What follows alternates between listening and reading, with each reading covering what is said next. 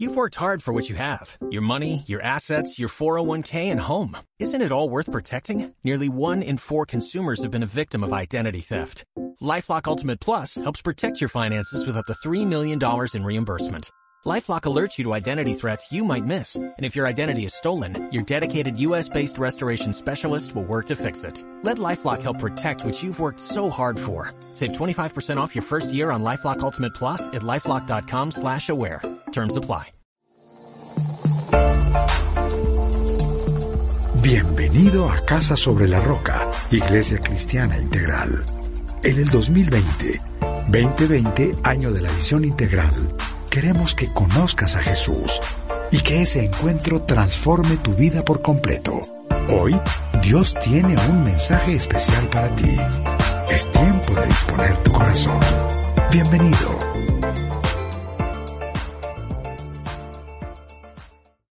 Antes de entrar a la charla propiamente dicha, quiero responder la pregunta que algunos me hacen. ¿Por qué ustedes no veneran a la Virgen María? O no le rinden culto, por una razón muy sencilla. La bienaventurada Virgen María, a quien nosotros respetamos profundamente, cuyo ejemplo procuramos seguir, porque es la persona más obediente a la voluntad de Dios y es modelo de vida no solo para las mujeres, sino para los hombres, para todos los creyentes, es la madre de la naturaleza humana de Jesús de Nazaret, pero no madre de Dios, porque Dios no puede tener madre, si Dios tuviera madre, tendría origen, y si tuviera origen, dejaría de ser Dios. Recordemos que en Jesucristo hay dos naturalezas. Jesús el hombre, Cristo el Dios. Y el credo de Atanasio, que pertenece a la ortodoxia cristiana practicada por Casarroca, dice claramente, Jesucristo verdadero Dios y verdadero hombre. Dios de la sustancia de su Padre, hombre de la sustancia de su madre igual al Padre en su divinidad, menor que el Padre en su humanidad. Así que nos queda perfectamente claro que en la cruz no muere Dios, porque Dios no puede morir. Que del vientre de María no nace Dios, sino nace un bebé que es el Hijo de Dios hecho hombre, el mismo que muere en su naturaleza humana en la cruz para después resucitar. ¿Y por qué no le rinden culto a la Virgen María?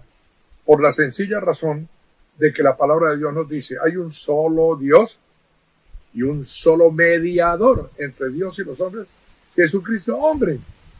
Nosotros la honramos, respetamos su memoria, no somos indiferentes al ejemplo que representa para nosotros, pero no le podemos rendir culto, porque el culto se rinde solamente a Dios Padre, Dios Hijo y Dios Espíritu Santo. Pero a propósito de María, hay una cosa que estuve revisando, citada en mi libro El Código Jesús,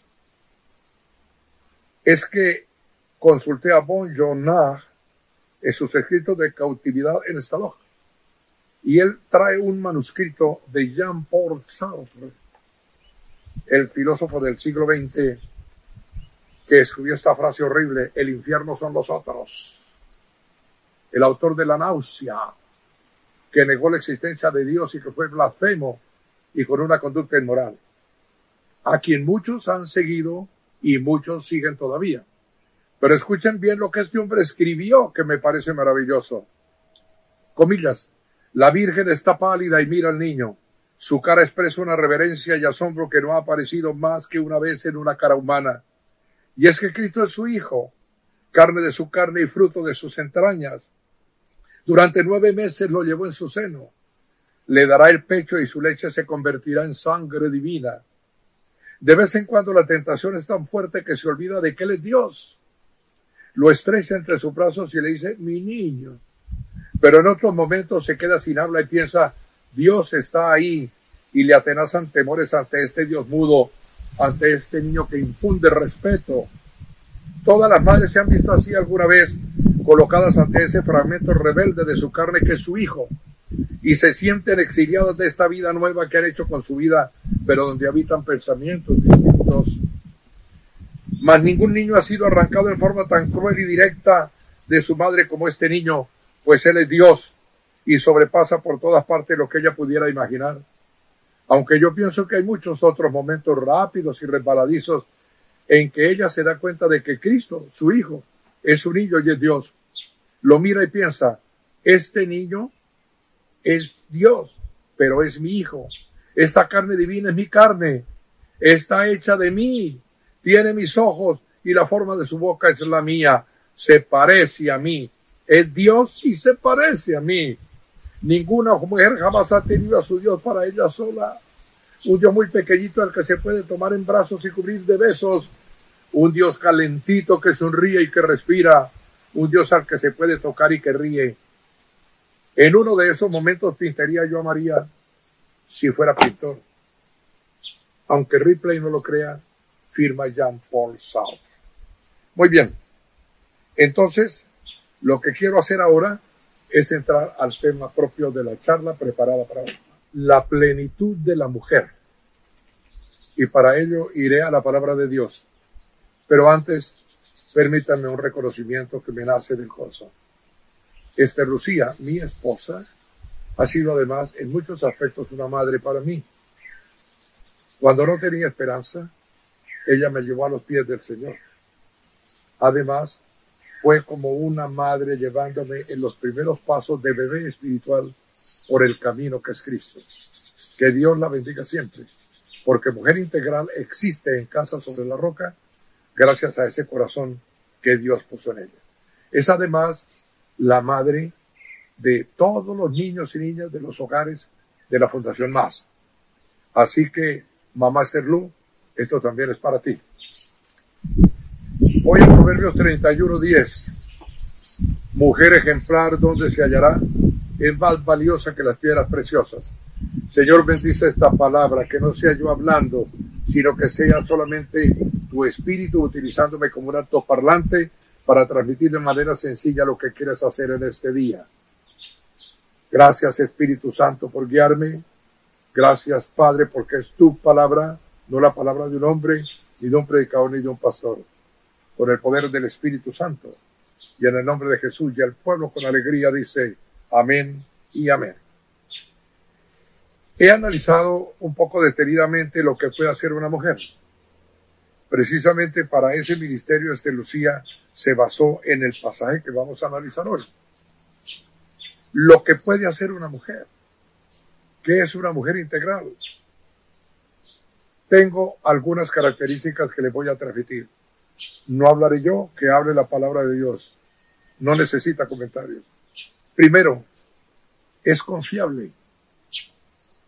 Proverbios 31, 11, allí voy a leer. Su esposo confía plenamente en ella y no necesita de ganarse malas vidas. Que el esposo confíe plenamente en su mujer. Es por algo. Es porque ella merece esa confianza. Y esa confianza para un hombre, cuando se trata de una mujer, no es fácil de conquistar. Dos, es bondadosa. Proverbios 31, 12. Ella le es fuente de bien, no de mal todos los días de su vida. Él sabe que ella no busca sino su propio bien. Él sabe que ella trabaja para que él esté bien, para que su vida transcurra en perfecta bondad. Tres. 31, 13 Allí sigo, no hay necesidad de estarlo repitiendo. Anda en busca de lana y de, y de lino y gustosa trabaja con sus manos. No es cierto que la mujer debe dedicarse solo a las labores del hogar. Aquí está claramente dicho que ella practica otra clase de industrias porque le gusta trabajar, le gusta utilizar los talentos que Dios le ha dado. Es previsiva, número cuatro es como los barcos mercantes que traen de muy lejos su alimento. Este Lucía tiene la costumbre de hacer un mercado por allá cada dos meses para almacenar lo que necesita en la casa para nuestras necesidades y solamente lo que es de consumo diario no lo tiene previsto. Que Dios la bendiga por eso. Es diligente. Se levanta de madrugada da de comer a su familia y asigna tareas a sus criadas. Hoy incluso las ejecutivas hacen lo mismo. Dios las bendiga por eso. Seis, atención, es negociante. Estoy leyendo la palabra de Dios. Ahí en el versículo 16, calcula el valor de un campo y lo compra. Con sus ganancias planta un viñedo. Se da cuenta que la mujer integral, la mujer cristiana, la mujer que teme a Dios, es una buena negociante y sabe manejar sus esfuerzos con el dinero. Siete, esforzada, decidida, se ciña la cintura y se apresta para el trabajo. Decidida, no le importa que tenga que esforzarse. Ella suda, pero suda con buenas razones. Bueno, nueve, habilidosa. Con una mano sostiene el uso y con la otra tuerce el hilo. Esa imagen me recuerda a la época patriarcal en que yo vivía en el sur del Huila. Mi madre, que me adoptó, digámoslo así, después de que la que me parió, se fue a la presencia del Señor. Doña María Antonia Cabrera Ciceri era experta en todos los oficios domésticos y manejaba la rueca y el uso de una manera prodigiosa que me dejaba con los ojos abiertos. Diez, generosa, tiende la mano al pobre y con ella sostiene al necesitado. Oiga bien, sostiene al necesitado. Cualquier parecido con el más no es una coincidencia. Allá hay mujeres estupendas que están trabajando para los pobres, para los que tienen alguna necesidad. Once, confiada. Observe bien, si nieva, si cae nieve, no tiene que preocuparse de su familia, pues todos están bien abrigados. Todo su esposo, sus hijos, los que trabajan con ella, tienen ropa para cada estación y para cada circunstancia. Además, es 12, atención, elegante hay quienes piensan que es que la mujer virtuosa tiene que vivir o si fuera una mendiga. Pues Proverbios 31, 22 dice, las cochas las cosas ella misma y se viste de púrpura y lino fino. Habla el rey Salomón. En su época la púrpura y el lino fino era ropa de marca mayor. Atención al 13. Ojalá que estén escuchando los varones. Bien casada. Ay, ay, ay. Hay que uno dice, ¿será verdad? En Proverbios 31, 23 lo dice claramente, su esposo es respetado en la comunidad. Ocupa un puesto entre las autoridades del lugar. Esa mujer virtuosa tiene un hombre a quien todos respetan porque tiene integridad. Ocupa un lugar entre las autoridades del lugar. Puede que no sea una autoridad nombrada por decreto, pero hay una autoridad moral que ejerce el marido de la mujer virtuosa. 14. Es industriosa. Oiga bien, confecciona ropa de lino y la vende, provee cinturones a los comerciantes. También puede ser que tiene su computador al día con todas las aplicaciones que hay que hacer para los negocios que se realizan por ese medio. 15. Es fuerte y digna. Se reviste de fuerza, oiga, de fuerza y dignidad. ¿Usted sabe lo que es la dignidad? Por favor, en las mujeres de hoy hay poca dignidad en muchos aspectos. Y dice, y afronta segura el porvenir. No le tiene miedo al futuro. Porque como ella está con Dios y su marido también, el porvenir no tiene por qué atemorizarla. 16. Sabia y amorosa. Cuando habla, lo hace con sabiduría. Cuando instruye, lo hace con amor. La mujer virtuosa utiliza perfectamente su lengua, no para la chismografía, no para cosas malas, sino para hablar con sabiduría y con amor. Y 17, es meritoria. Meritorio significa que merece cosas. Sean reconocidos sus logros, dice el versículo 31, y públicamente alabadas sus obras. ¿Qué comentario puedo hacer? Que la mujer integral Hoy en este Día de la Madre lo recordamos, es confiable, bondadosa, laboriosa, previsiva, diligente, negociante, esforzada, infatigable, habilidosa, generosa, confiada, elegante, bien casada, industriosa, fuerte y segura, sabia y amorosa, y meritoria, meritoria. Es muy lamentable que en la situación actual de cuarentena el maltrato contra la mujer se haya vuelto a poner sobre la mesa. Es un absurdo total. Severo Catalina escribió una frase que es uno de mis íconos formidables. Una mujer no se toca ni con el pétalo de una flor. Ojalá que los hombres que me están escuchando entiendan, sean esposos, sean hijos, porque la cuarentena nos quiere precisamente en familia. El ministerio de la mujer es trascendental en la historia, hasta el punto de que Jesucristo dice que la iglesia es su mujer. Somos la esposa de Cristo. Él no nos maltrata. Él fue maltratado por su mujer, que es la iglesia. Por favor, no quiero concluir sin recordar un poema de mis favoritos de Carlos Castro Saavedra, el gran lírico antioqueño. Él habló del misterio de la maternidad en una forma que espero no se me olvide, porque como dijo mi amigo Juan Gozaín, hay dos señales claras de que llegó la vejez. La primera es la amnesia y la segunda no me acuerdo. Escuchen bien, maternidad de Carlos Castro Saavedra. Si un hijo la agobiaba, no sabía. Al principio pesaba lo que un nido, lo que una voz sin voz para el gemido, lo que un perfume en trance de agonía. Después supo que el hijo nacería porque miró su seno convertido en un tallo de miel, donde el latido del corazón en leche florecía. Más tarde toda se sintió vencida por su propia cintura, mies crecida hacia el cielo redondo de su pecho. Y un día casi azul de madrugada se sintió por el hijo desgarrada sobre el lirio impasible de su lecho. La maternidad es un misterio tan trascendental en la historia del tiempo y de la eternidad que el propio Dios eterno, el Señor de la creación, el Rey del universo, aquel que creó todo lo visible y lo invisible, por amor a nosotros y para salvarnos, quiso y decidió ser hijo de una mujer. Muy bien, voy a leer finalmente allí mismo en Proverbios 31, 27, 31, lo que me parece que lo define todo. Habla de la mujer integral y dice, está atenta a la marcha de su hogar y el pan que come no es fruto del ocio. Sus hijos se levantan y la felicitan. Hijos, si están con su mamá, levántense y felicítenla ahora mismo. También su esposo la alaba. Varones, dejemos de ser severos, austeros, indiferentes. Hoy en casa alabemos a nuestra mujer. Miren lo que declara Salmón. Muchas mujeres han realizado proezas, pero tú las superas a todas. Engañoso es el encanto y pasajera la belleza.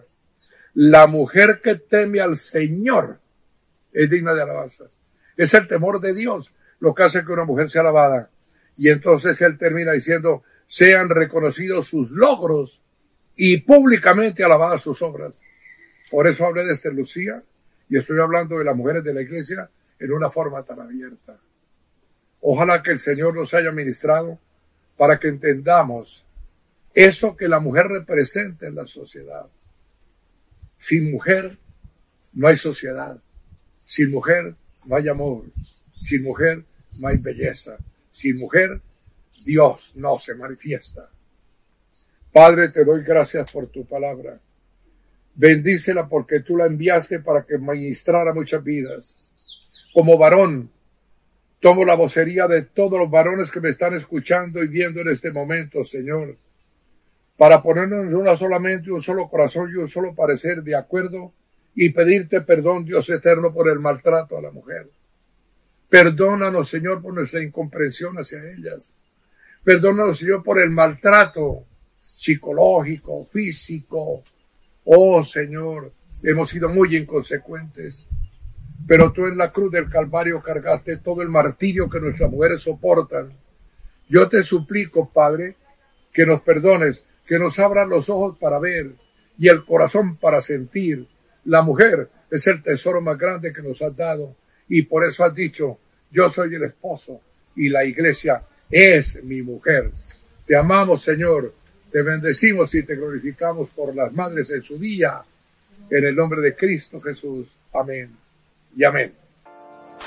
Sabemos que Dios llegó a tu corazón con una palabra especial. Repite en voz alta esta sencilla oración. Amado Jesús, te doy gracias. Reconozco que soy pecador pero también reconozco que tú, Jesús, eres Dios, que te hiciste hombre, moriste y resucitaste. Te abro la puerta de mi corazón. Haz de mí la persona que tú quieres que yo sea. Te recibo ahora mismo como mi Señor y mi Salvador. En Cristo Jesús. Amén. Si acabas de hacer esta oración, la palabra de Dios dice que naciste de nuevo, que eres una nueva persona. Te invitamos a dar el siguiente paso en tu proceso. Somos una iglesia de amor y queremos acompañarte y ayudarte en esta nueva vida. Ingresa a www.casarroca.org. Conéctate, crece, sirve. Seguimos en contacto.